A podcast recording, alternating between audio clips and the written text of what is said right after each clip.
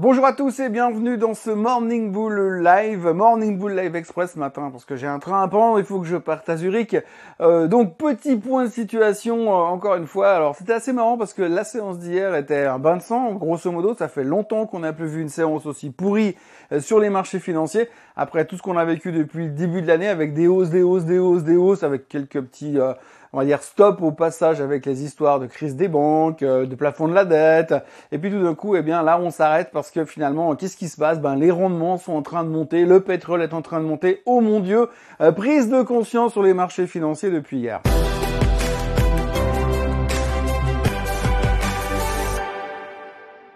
Oui, donc depuis hier, on a pris euh, conscience que les choses n'allaient pas aussi bien que ce qu'on pensait. Effectivement, le pétrole est passé de 70 dollars quasiment à 91 dollars et on vient de se rendre compte que potentiellement ça pourrait être un problème. Les rendements sont passés de 4,10 à 4,60. On commence à se dire qu'effectivement ça pourrait être un problème. Le 10 ans aujourd'hui est au plus haut depuis 16 ans. Ça fait 16 ans qu'on l'a plus vu à ce niveau-là. Les rendements du 10 ans.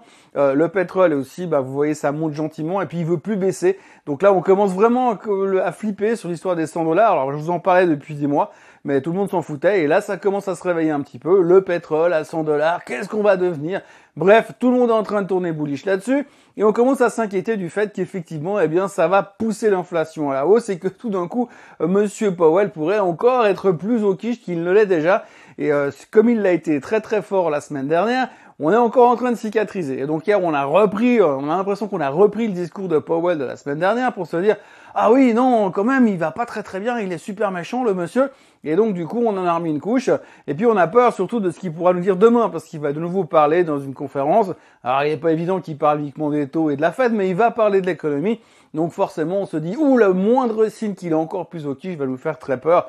D'ailleurs, hier, on a eu monsieur Kashkari de la fête de Minneapolis qui est venu dire qu'il y avait encore 40% de chance de voir une hausse importante, conséquente des taux d'intérêt. Donc nous, on est prêt pour les, 0,25, pas forcément pour 0,25, euh, 0,50 ou 0,75. Donc ça, faut avoir un petit peu après. Mais ça, c'est un des gros stress du marché.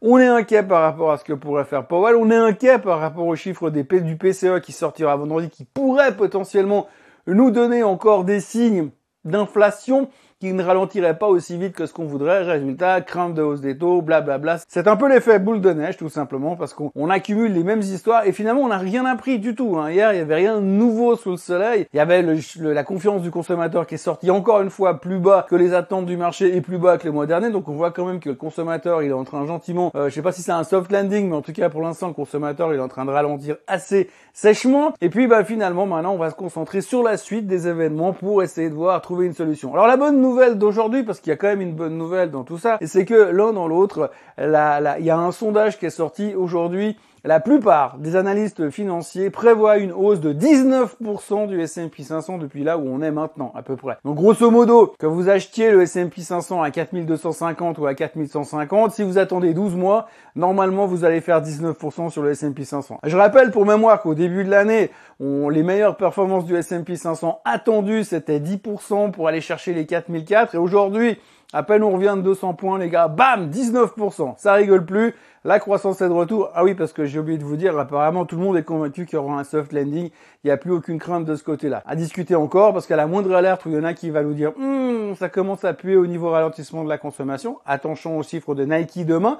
Euh, eh bien, tout d'un coup, ça pourrait nous changer une autre manière de voir les choses. Autrement, il ne se passe pas grand-chose. Comme je vous l'ai dit, on se réchauffe pas mal de trucs. On notera que la FTC, la Commission de la concurrence, s'en prend à Amazon maintenant pour dire oui, ils ont fait un monopole. Ouais, sans blague, les gars, c'est le plus gros monstre du e-commerce de la planète. Là, tout d'un coup, on vient de se rendre compte que les gars, potentiellement, ils auraient pu faire un monopole. C'est bien de se réveiller comme l'histoire de Google il y a quelques semaines. Encore une attitude impressionnante de la part de la FTC américaine. Mais autrement, franchement, pas grand chose. On attend. Aujourd'hui, on aura les durable goods. Il y a un meeting de la BCE, mais c'est un meeting où ils ne décident rien du tout, donc il n'y a rien à attendre de ce côté-là.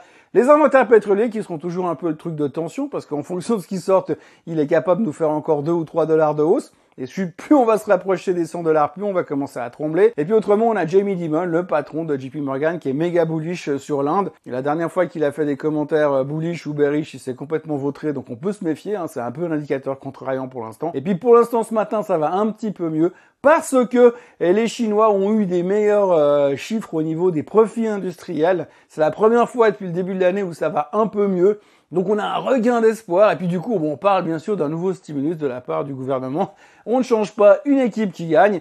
Et résultat, ce matin, les futurs sont légèrement en hausse pour récupérer la claque qu'on s'est pris. Je rappelle toujours que les supports sur le S&P 500 se trouvent entre 4250 et 4150. Par contre, quand vous regardez certains graphiques, comme le DAX, on a un peu l'impression que c'est l'imagerie même du euh, Never Catch Falling Knife. Donc prudence quand même, parce que pour l'instant, on est un tout petit peu tendu. Et la moindre parole de travers qui nous passera par la tête dans les 48 prochaines heures pourrait continuer à accentuer encore euh, ce sell-off actuel. Voilà, euh, c'est tout ce que je pouvais vous raconter aujourd'hui. Moi, je vous encourage à vous abonner à la chaîne Suisse Côte en français, à liker cette vidéo et moi, je vous retrouve demain depuis Zurich euh, pour un nouveau Morning Bull Live. Passez une excellente journée. Bye bye